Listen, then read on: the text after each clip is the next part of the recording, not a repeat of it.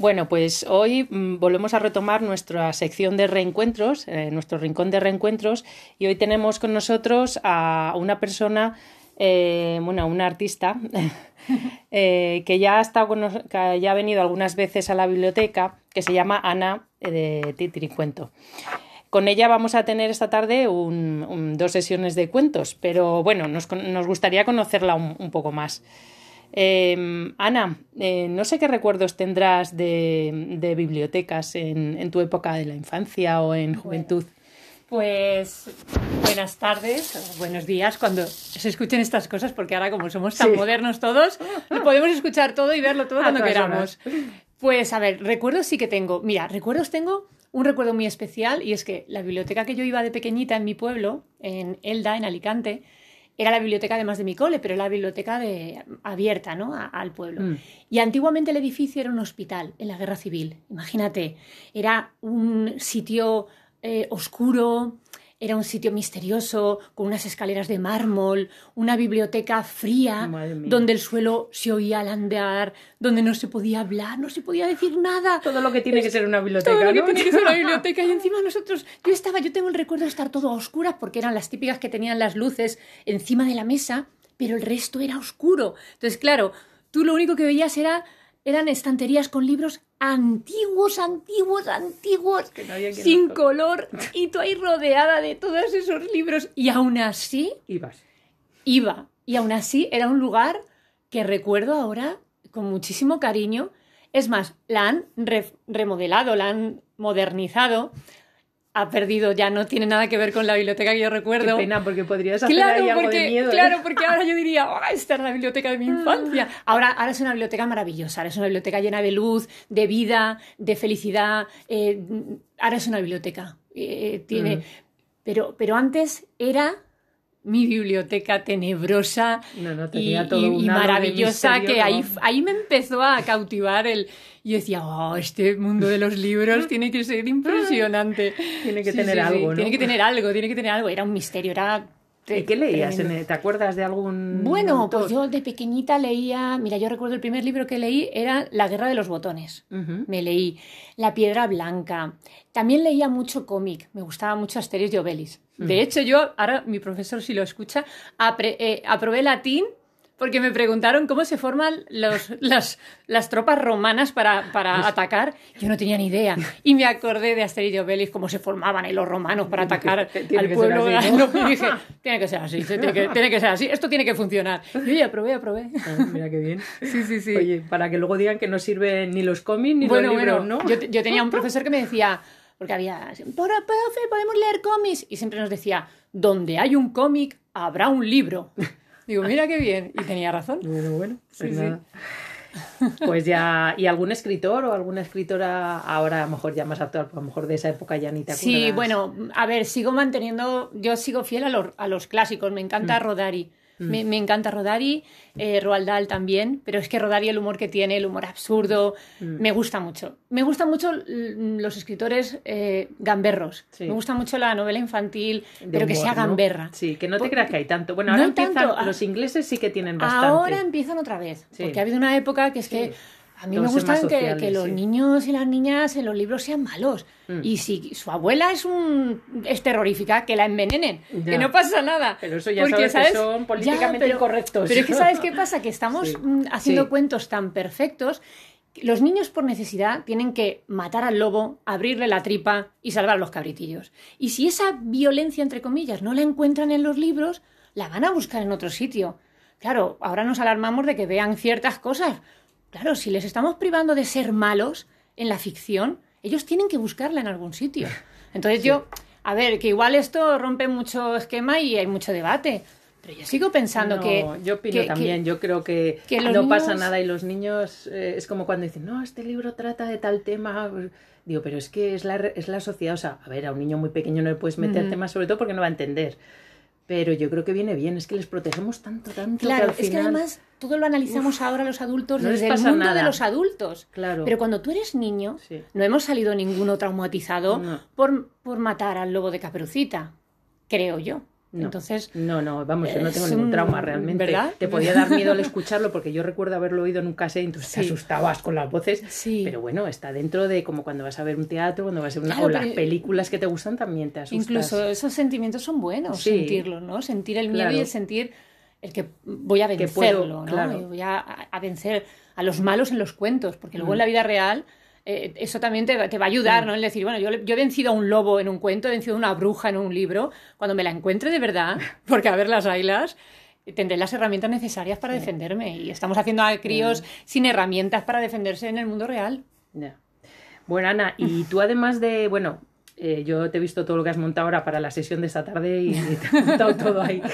Eh, tú sueles contar mucho con muñecos, con diferentes cosas que te vas haciendo, ¿no? ¿Te los vas haciendo tú, todo el material? Sí, lo intento, lo intento. Hay otros que, que no llego y recurro a amigos que me ayudan hacerlos, pero sí que intento hacer los decorados y hacer las- los dibujitos y las marionetas, sí, sí, sí. Mm, Y además de contar cuentos, ¿tienes alguna faceta nueva que haya que descubrir o no? Escribir o alguna que alguno se está metiendo en escribir sí, libros. pues mira, escribir. Estoy muy contenta porque yo llevo muchísimos años contando cuentos, Mm. pero nunca los había escrito.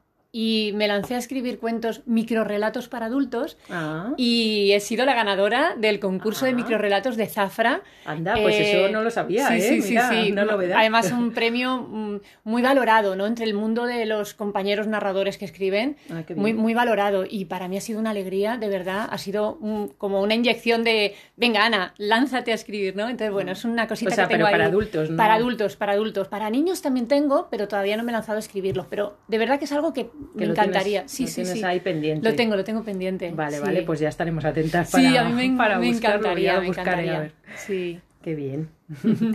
y bueno, ya la pandemia, la verdad, mm, ya está pasando, pero supongo que no habrá sido muy fácil, ¿no? Mm. Aguantar este tiempo porque con todo cerrado. Sí, la verdad es que a- al principio, el primer día, mm, cuando te anularon, te anulan todo, Es pues tú te crees el ombligo del mundo y dices, ay madre, ¿qué voy a hacer yo? Tal. A las pocas semanas vimos de lo que se trataba y ahí ya dijimos, se acabó, nos metemos en casa, estamos aquí, hay que hacer lo que hay que hacer y punto. Y ya está. Sí que es verdad que mm, la pandemia a muchos narradores, bueno, a muchos profesionales en realidad, nos enseñó a que tenemos que aprovechar los- las tecnologías nuevas que vivíamos. No solo a vosotros, un a poco, todos, a, a todos. Vivíamos un poco así Sí. como, bueno, están Nos ahí. metió prisa, ¿no? Para acelerar lo que iba a venir, Lo que iba a venir. Entonces, bueno, pues nos vimos forzados, entre Sí. comillas, a comprarnos focos, a, Sí. a- a editar vídeos, a grabarnos en casa. Te llamaba un ayuntamiento, oye, Ana, una función Claro. para Online. tal". Eh, Claro, en directo. Y tú, oh, no, por favor, ¿qué esto cómo se hace? Sí, porque eso es Eh, complicado, ¿no? es- o sea, yo no, nosotros aquí en la biblioteca no hemos llegado a tener así. Sí. Pero me imagino que lo de estar contando sin público tiene Bueno, que ser muy difícil. Es muy difícil, muy difícil porque mira, yo he llegado a hacer sesiones de, Pues anim- de animación. Claro, he tenido sesiones de animación a lectura para colegios online.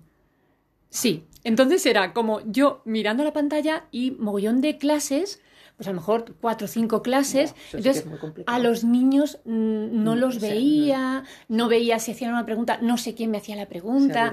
Era, era no, aguantaban, ¿eh? Porque Aguantaban, sí, sí, sí, sí, sí. aguantaban muy bien, porque además muchos de ellos ya me conocían, entonces era como, la cuento, y era como, venga, va. Pero si notabas que no, nada que ver, Mm. nada que ver. Luego las profesoras lo comentábamos, con la editorial también lo comentábamos, pero decíamos, a ver, Ah, que es lo que hay, Ya. es lo que hay, y bueno, pues ya está. Bueno, Lo buena noticia es que a partir de enero saliendo, sí. volvemos a los coles de manera presencial. Ah, sí, sí. Sí, nosotros en las bibliotecas también estamos ya haciendo Claro. todas las actividades presenciales. y- Pero, pero era muy difícil porque de repente estabas contando y veías a un niño saltando en el sofá de su casa o a la madre pasando con la merienda o no, uno no, no apagaba el micrófono Ah, bueno, eso es. y se le oía de todo. ¿Hay chistes de eso? Claro, entonces era, como... Eso muy bueno. Madre mía. Pero bueno, ah, pues nada, nos alegramos mucho de, de tenerte aquí y bueno, vamos a cortar porque es que ahora se va a contar cuentos aquí a la Biblioteca del Pardillo, Claro, así que, que- vamos a dejarla, que están los niños ya esperando. A mí me dejas un Muchas micro gracias, y yo... Ana. Adiós. Venga. ¿Qué hora es?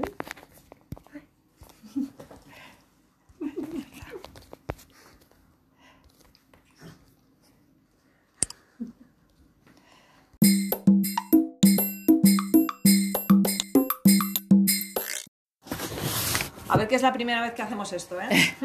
Entonces tenemos aquí algún problema técnico. ¿Qué tal? Yo si queréis me pongo así y así No me veis. Hola. No le oímos su sonido. A ver. Ser. Él, sí, debe ser. No te oímos. ¿Tienes el altavoz puesto? Es que al principio sí lo hemos oído, ¿no? Sí. Sí, sí. Ah, y ahora sí. Sí. Ahora sí, ahora Ahora, ahora, ya estamos. Ahora se te oye perfectamente. estamos, ¿no? Sí, estamos. Bueno, pues nada, nos hace mucha ilusión. Sí, sí, se oye perfectamente. Sí. Sí, lo podemos grabar. Eh, ¿Podemos grabar. ¿podemos grabar la conversación? Sí, sí, sí. Vale, vale. ¿Por qué no? Vale, Porque hay, hay gente que ha venido, sí. Vale, es para luego mandarlo al resto de gente de- que pertenece al club, ¿vale? Bueno, nos hace mucha ilusión que hayas aceptado. Vale, muy bien. Nos hace mucha ilusión que hayas aceptado estar hoy con nosotros. No es el día que nos reunimos normalmente, normalmente nos reunimos una- un jueves al mes, eh, que suele ser como a mediados o a finales de mes, pero eh, bueno, como tú no podías, pues dijimos que hacíamos una sesión extra, ¿vale? Entonces aquí estamos.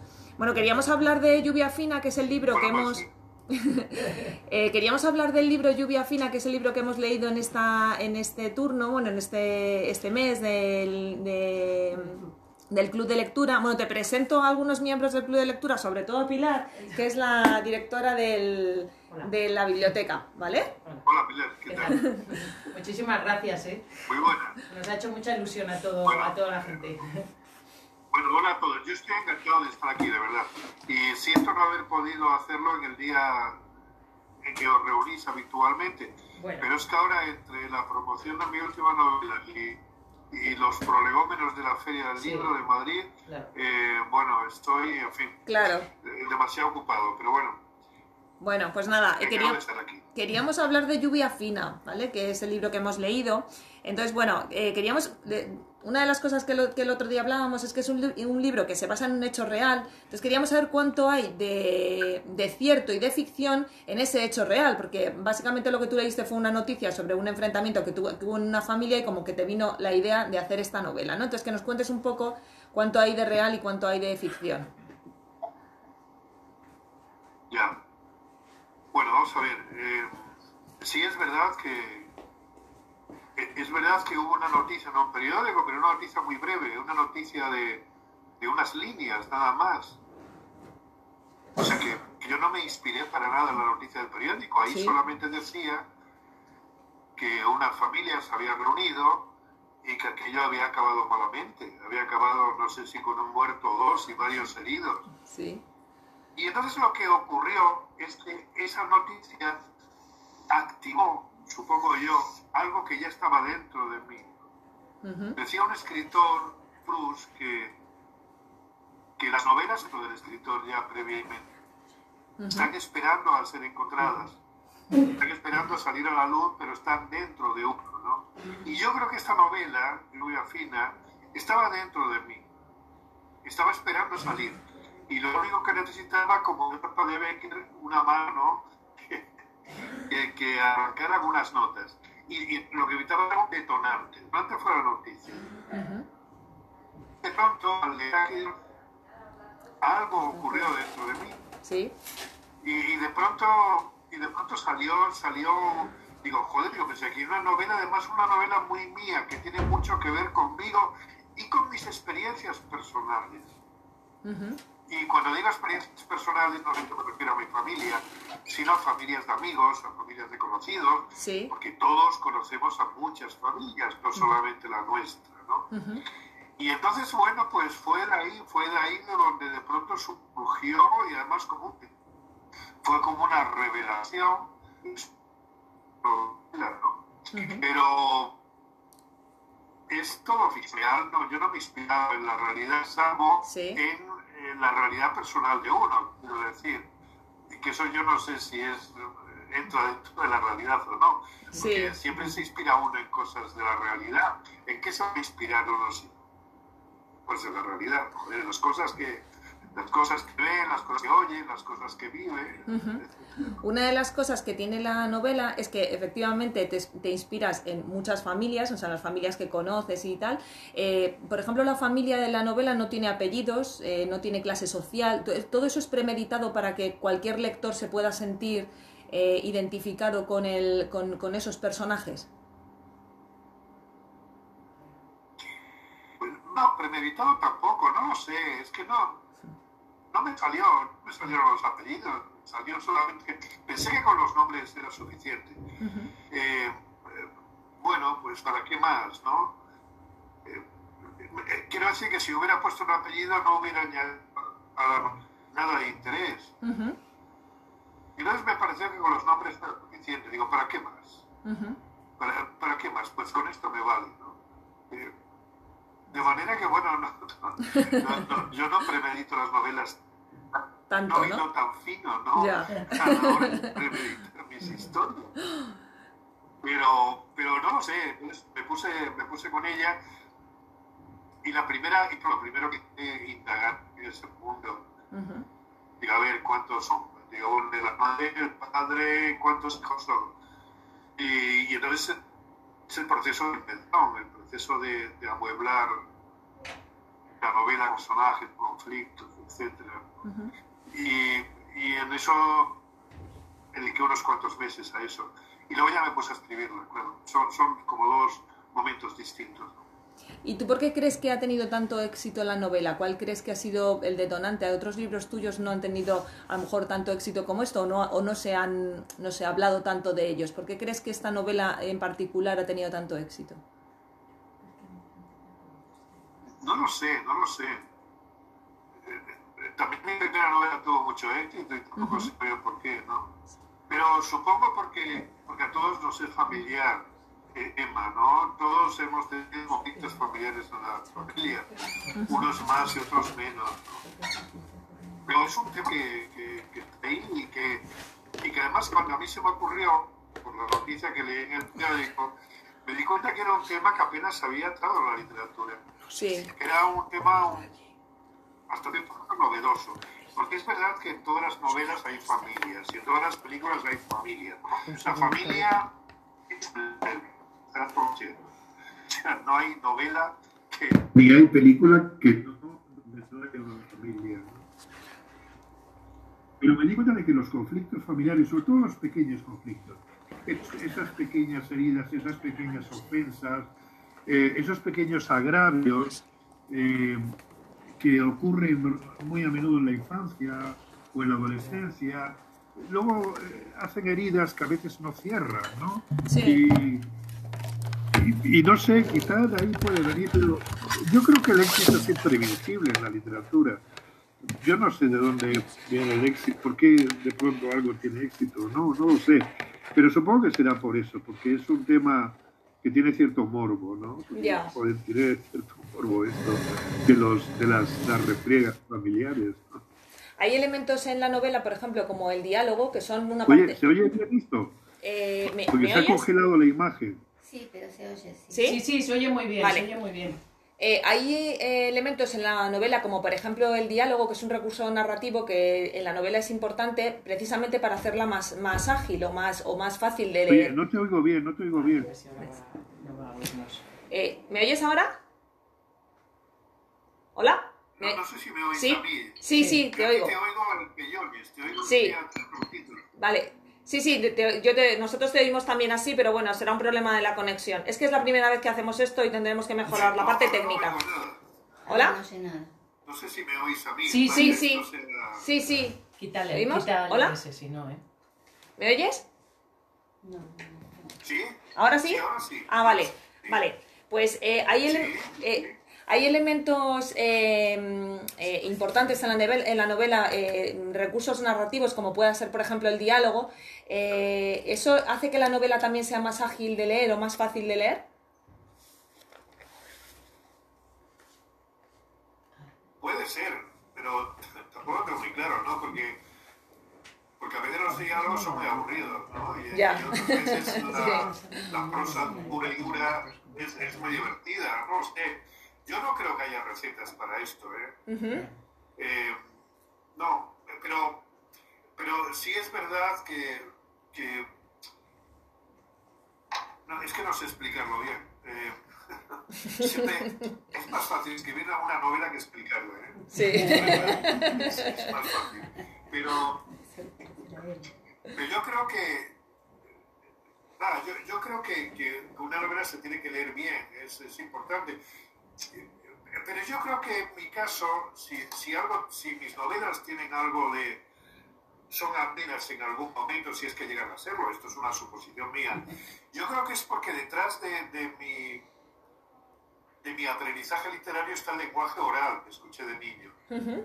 Porque yo, bueno, yo he contado ya en más de una ocasión que yo soy hombre de Extremadura, que en mi familia eran campesinos todos, absolutamente todos.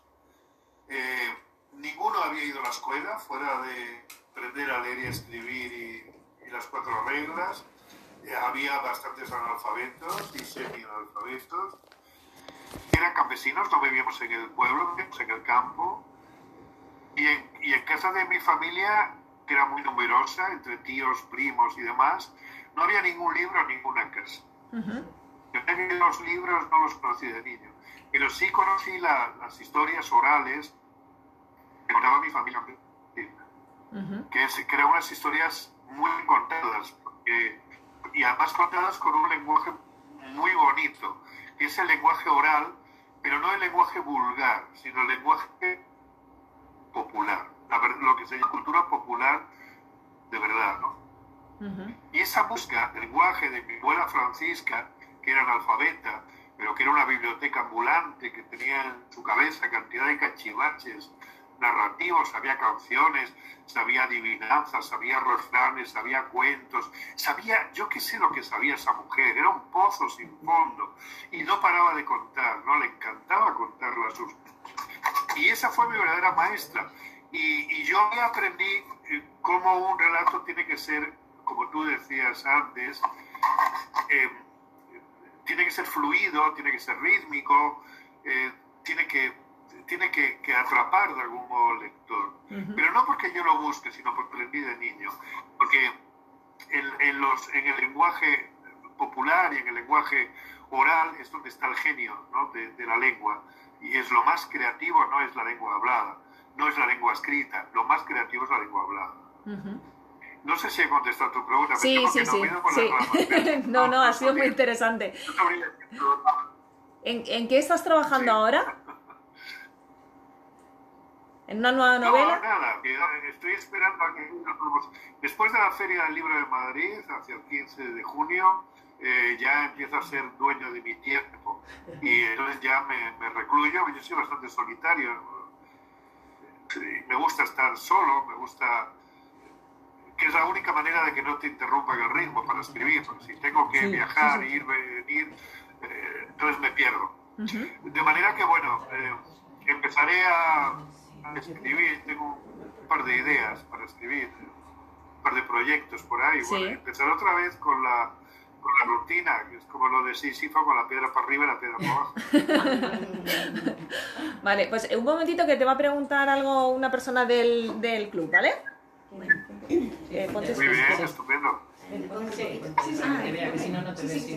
Hola, buenos días. Hola, muy buenas. Eh, quería hacerte una pregunta. Yo. Eh, ah, ah, perdón. Sí, sí no te, no te, ahora, ahora sí. Bueno. Eh, hemos leído la novela, la hemos comentado la semana pasada aquí. y hablamos muchísimas cosas. Y a partir de ahí eh, la releí, la, la, la, me, me la, volví a leer, volví a leer algunas partes, no todas, y me ha surgido la idea y quería preguntártelo. Yo tuve la sensación de que el relato en la novela, el relato casi, los relatos son casi personajes, ¿no?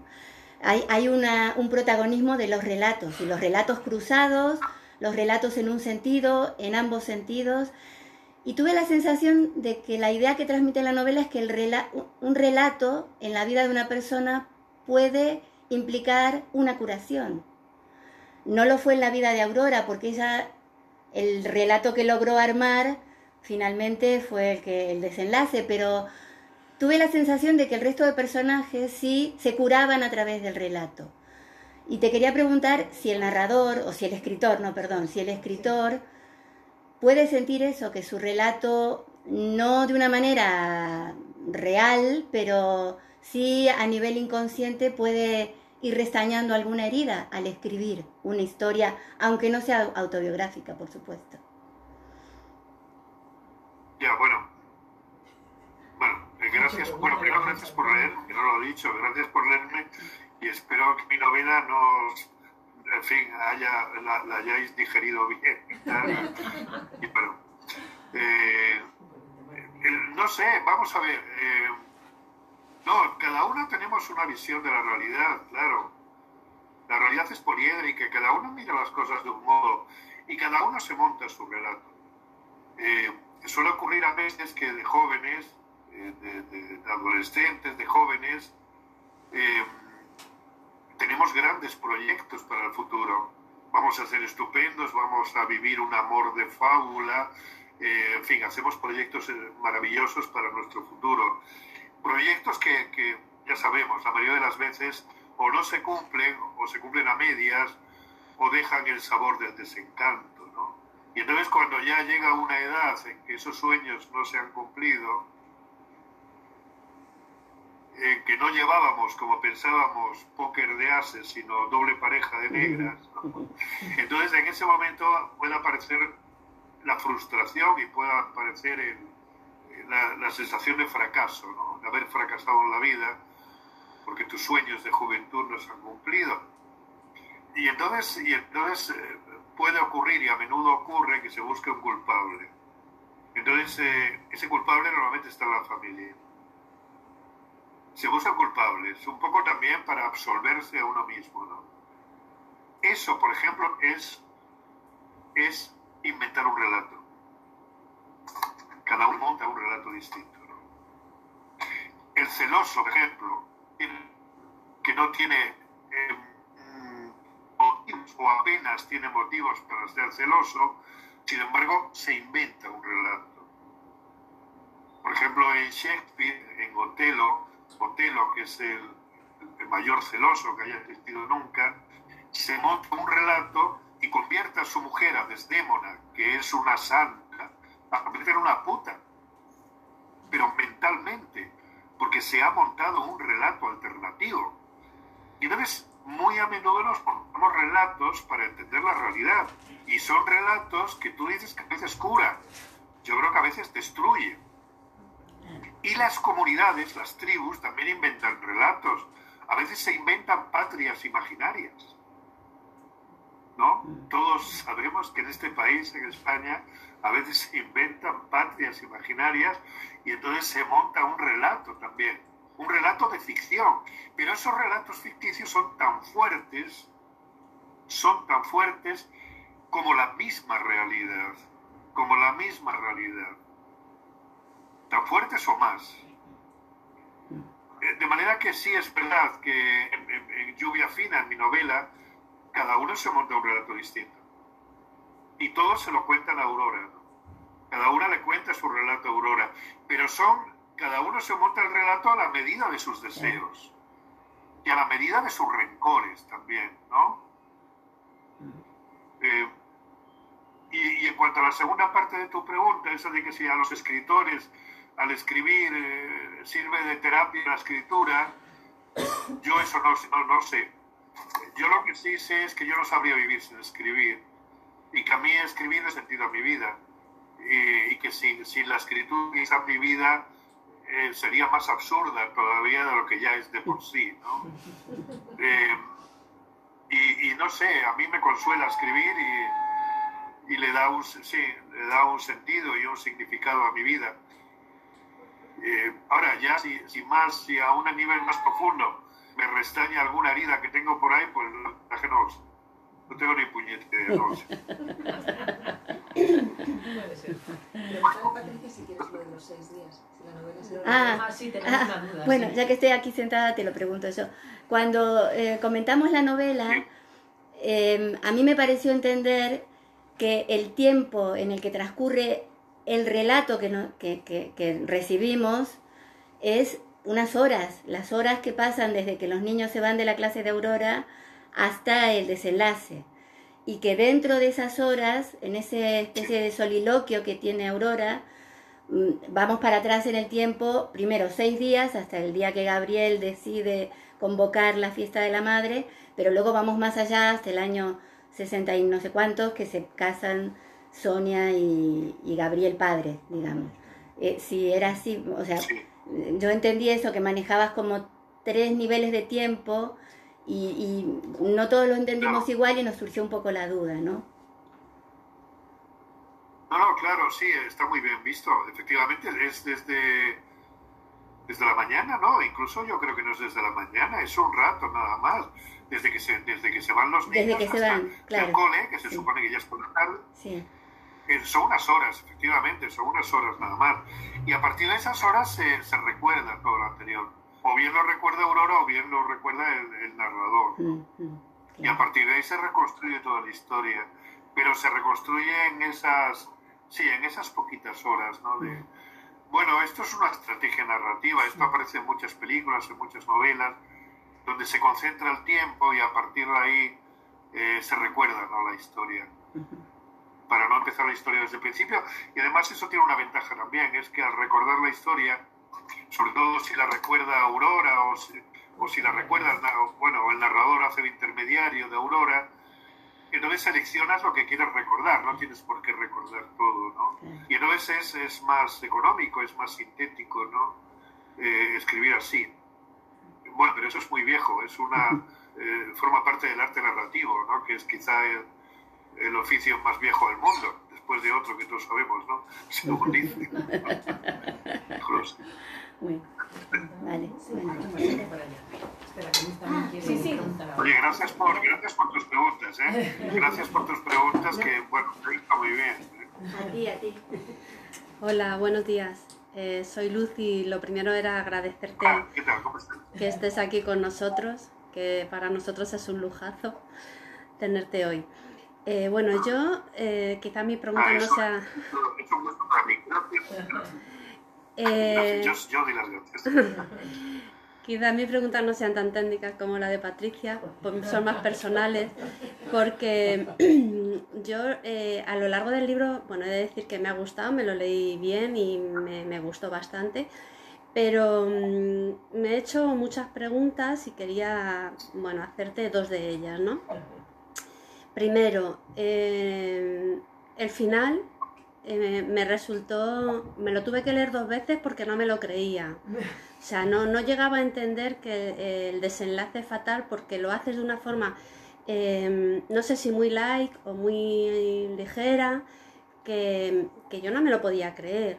Yo decía, no puede ser, o sea, es imposible. Entonces quería saber, porque, primero, porque creo que es la única persona de la novela que es tranquila, serena, em, que puede aportar, que está aportando tranquilidad a la gente. Y sobre todo porque yo esperaba de ella eh, que me dijera cuál de todos tenía la verdad, porque es un enredo tan grande eh, cada uno con su versión y, no, tienes, no tienes una definición clara de, cuál está diciendo o cuál está mm, exponiendo lo, lo, que es la realidad. Y yo esperaba de ella eso, que al final me dijera cuál... No sé si eso está premeditado así, que se quede un poco en el aire y quería preguntarte si es eso, si es premeditado para que la gente, bueno, nos hagamos una idea cada una de, cuál es la verdad de cada uno o que ninguno tiene la razón. Y la otra pregunta es que también me extraña un poco, ¿por qué tanto interés en que Héctor asista a la fiesta de la madre cuando realmente es una persona eh, desagradable, inmoral. Oh, perdón, Horacio, Horacio. Entonces, eh, también me extrañó un poco ¿no? la insistencia de que él tuviera que participar en, la fiesta de la madre. No sé también si tiene eso algún sentido bajo tu punto de vista. Bueno, la pregunta y todo, lo primero es que yo pienso que no, que no hay verdades absolutas. Eh, eh, y menos en una novela donde cada uno da su versión de los hechos. Cada uno aporta su trocito de verdad. Y aporta su trocito de mentira también, claro. cada uno tiene su relato y los relatos son relativos, contienen, son como aguas turbias, contienen, contienen verdades y contienen mentiras. Mm, en fin, contienen cosas buenas y cosas malas, contienen bondades y contienen odios, contienen un poco de todo. Y, y no, no hay, ¿cómo va a verdad absoluta? No, no, no. Toda la novela está en función de esto, de que la realidad es poliédrica y la verdad es poliédrica. Y no es cada uno, cada uno aporta su punto de vista. Y, y probablemente tan válido es un punto de vista como otro.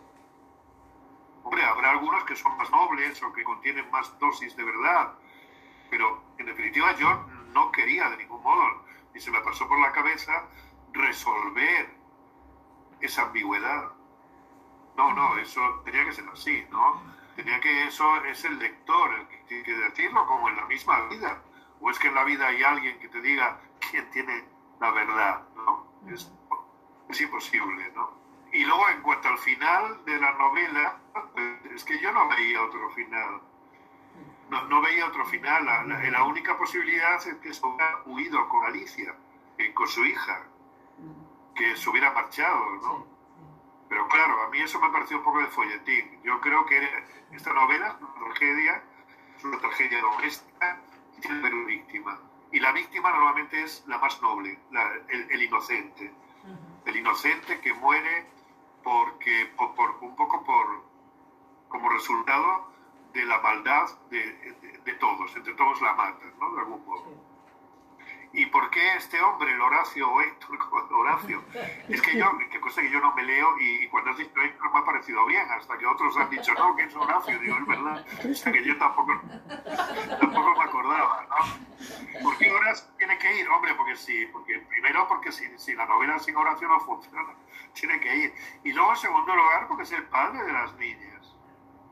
¿No? Es el padre. Y luego la madre está muy agradecida y quiere mucho, tiene una relación como muy entrañable con Horacio, ¿no?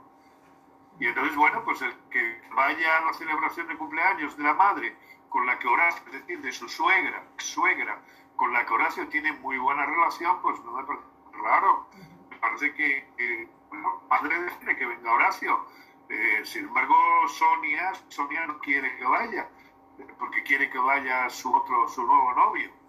Eh, bueno, esto no, no, sé dónde ves que sea tan raro, que, que, que en las familias no, hay nada raro. No, lo veo raro porque... Nosotros, pues, no lo sé. Lo veía raro porque la actuación de él es un poco machista y como de maltratador y entonces eh, pues darle esa oportunidad pues ahí me parecía un poco sí, raro. La madre no sabe que es Sí, pero la madre no, pero la madre no se cree esa versión. Claro. La madre no se cree esa versión. Y la otra hermana, Andrea, tampoco se la cree. Claro. Claro. Es que, es que no hay ninguna verdad absoluta en la novela. O sea, lo, lo que, lo que piensa, lo, o sea, las convicciones de, de, cada personaje son desmentidas por las convicciones de los otros personajes. Sí. Entonces, todos los hechos, los hechos que hay en la novela, están vistos todos desde perspectivas a veces opuestas y contradictorias, ¿no? Horacio es una persona a la que quiere mucho tanto Andrea como la madre. Eh, de manera que no está claro al final si Horacio es un maltratador o no. Yo creo que sí. Yo creo que sí. Pero, pero bueno, hay, hay dos personas en la novela, dos personajes que no piensan lo mismo. Bueno, yo quería que la novela quedara esta ambigüedad y que, y que, y que el lector lo resolviese, si es que acaso sabe resolverlo, o se quedase con la duda, que también es muy saludable la duda. Vale, pues muchas gracias por la contestación. Gracias. Yo tenía, yo tenía otra pregunta que es eh, si cuando se escribe una novela tan potente como esta, eh, después es fácil despegarse de ella y encontrar otra historia, o es más difícil cuando la novela a lo mejor es más floja. O sea, como escritor, ¿es fácil despegarse? Creo que perdido. No, no, a mí no, no. A mí, a mí no me es difícil, quiero decir. Al contrario, yo termino hasta el gorro de las novelas. Debe ser no acabarlas. Para empezar otra cosa. O sea, no, no, ningún trauma el acabarlas. Al contrario, me encanta acabarlas porque porque hay una época de idilio con mis novelas, que es mientras las escribo, Sí. para mí mi novela es mi refugio de náufrago, es como, como la isla para Robinson Crusoe, es lo que, lo- lo- lo que me protege respecto al mundo, respecto a la vida, es donde encuentro yo mi, mi trocito de felicidad, mi lugar en el mundo. ¿no? Y espérate que te estaba diciendo, se me ha olvidado, joder, no me acuerdo. A ver, eh, ¿qué te estaba diciendo yo ahora mismo? Eh, ¿Qué me habéis preguntado? Aguilar. Lo de si es fácil despegar, lo de si es fácil despegarse de las novelas. Sí, lo, sí, lo del idilio, efectivamente. Entonces yo me lo paso muy bien con mi novela, aunque a veces también me lo paso mal, porque a veces me gusta lo que hago y a veces no me gusta nada. Y cuando termino la novela, em, hay, hay un momento en que solo existimos la novela y yo. No existen los lectores todavía, Ujú. ni los críticos, ni nadie. Y entonces en ese momento yo me lo paso muy bien con la novela. Hay una relación idílica. Pero luego la novela se va de casa con los hijos, se va con los lectores, Sí. y entonces eh, se va con los críticos y tal. Y entonces ya la novela ya no es tuya, ya es de los demás. Ujú. Y yo no me nunca, jamás. ¿No te lees nunca? No, yo jamás me releo. Ah. Y, y no, no, no, no, nunca, no, nada. Y vamos, no, no, no, mejor no. no. Y, y luego, y, y- y otra cosa que te iba a y no solamente eso, que, que no quiero saber nada de las novelas, incluso dejan de gustarme ya. Es como los amores que se rompen, que dejan de gustarte, ¿no? Eso ya se acabó y entonces lo importante es lo que viene después, ¿no? Pero no, es un descanso. Para mí acabar la novela es un logro, es una satisfacción, es un descanso también, de decir, por fin he conseguido acabar, ¿no? Y sobre todo si, si quedo un, si uno queda más o menos contento de lo que ha hecho, y dice, bueno, pues ya acabé y ya está, y ahora empiezo otra cosa. Eh, de manera que no, no, no. Yo mientras escribo la novela, para mí lo más importante en el mundo, en situaciones normales, es la novela.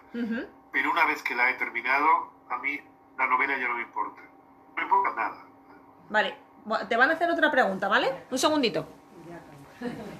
Sí, claro. Hola. Hola, mi nombre soy Antoinette.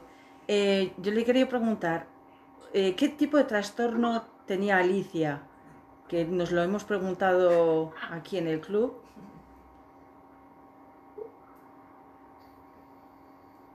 Alicia es la hija. Ah, esa es la pregunta, sí. Sí. Sí, sí, lo sé, lo sé, lo sé. Sí, hasta ahí llego. Sí, sí mira. Eh, el, sí, sí, no. Eh, el caso es que yo, eh, eh, yo- quería, hace, hace muchos años, quizá 15 años o 20, no me acuerdo, yo que, que me interesó mucho el mundo del, del autismo, de los niños autistas.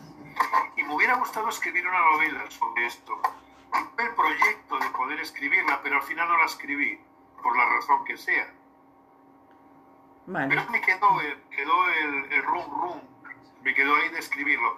Y entonces cuando, cuando, cuando empecé a hacerlo me, me documenté, ya me había documentado sobre el autismo, pero me documenté sobre estos casos. ¿no? Y, y entonces me documenté también sobre Alicia, que efectivamente tiene una, tiene una dolencia, el nombre yo no recuerdo ahora, Vale. y no, no conservo los papeles de, de los que me documenté. Es un trastorno cercano al autismo. El caso es que tiene un nombre, son tres, tres letras mayúsculas, que es eh, de, de algo no, no, no, no es, que es como una enfermedad no, no diagnosticada, que es una rareza, pero que es una, tiene un nombre, tiene un nombre, pero un poco vago, porque no se sabe bien qué es. Es una. Siempre me, me- bueno, me ha dado mucha, mucha. Me produce una enorme ternura y una gran piedad, ¿no? Vale. Los niños y los padres. Sí, dime. Y, por último, lo del título de la lluvia Sí, ¿querías fina.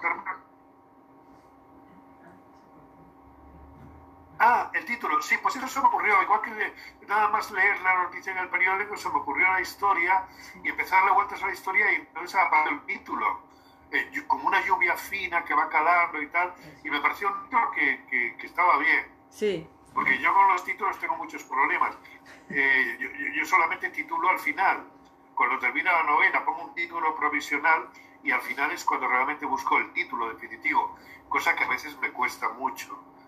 Eh, sin embargo, hay otros autores, Almudena Grande, fíjate, Almudena nunca, no, nunca escribía nada si no tenía el título primero. A mí no, a mí el título me da igual. Yo lo que tengo, lo que quiero es tener la historia. Y no es que la historia va a escribir, el título ya vendrá. Pero en esta novela el título apareció el principio. Lluvia fina. Y creo que es un buen título, ¿eh? Sí, sí, sí. Muy bien, muchas gracias. Gracias a ti, gracias a ti. Vale, le pregunto la caseta y eso, ¿no? Queríamos saber en qué, ¿sabes ya en qué caseta va a estar en la feria, va- vas a estar en la feria del libro y eso para ir a verte? ¿O, o te busco? Bueno, sí, eh, tengo hoy justamente menos del calendario, pero, pero yo creo que esto habrá... ¿Cuándo? ¿Cuándo? Ah, porque depende del día. ¿Qué día vas? Tengo el móvil, ¿sabes? Vale, vale. Bueno, vamos a ver. Si no te Pues busco, mira, hoy ¿eh? empiezo el viernes, este viernes. ¿Sí? Voy este viernes por la tarde, luego voy el sábado por la mañana, eh, voy el domingo por la mañana, este domingo, luego voy el jueves 2 de junio y luego voy el sábado 4 de junio. Vale. Vale, pues te busco y, esto- vamos allí. Pues eh, nos damos un abrazo, jo. Vale. Porque esto de, a mí me gustaría hacerlo de un modo presencial, que es mucho mejor y más, más cálido, más Sí, cercano. la Bueno, pro- más cercano, por supuesto. Eh, hacerlo así, pero bueno. La, bueno, la próxima vez organizamos una excursión a Madrid y vamos para allá. Nosotros, ¿vale? Vale, estupendo, estupendo. ¿Cómo Vale. no? Claro que sí. Muy bien. E incluso un día voy yo a, A vuestro Villanueva, pueblo, vale. a vuestro pueblo.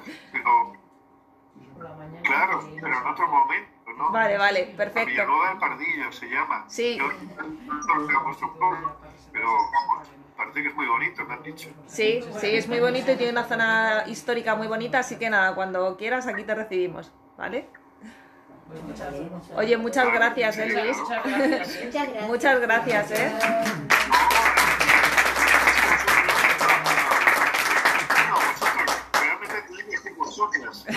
Sí, es verdad.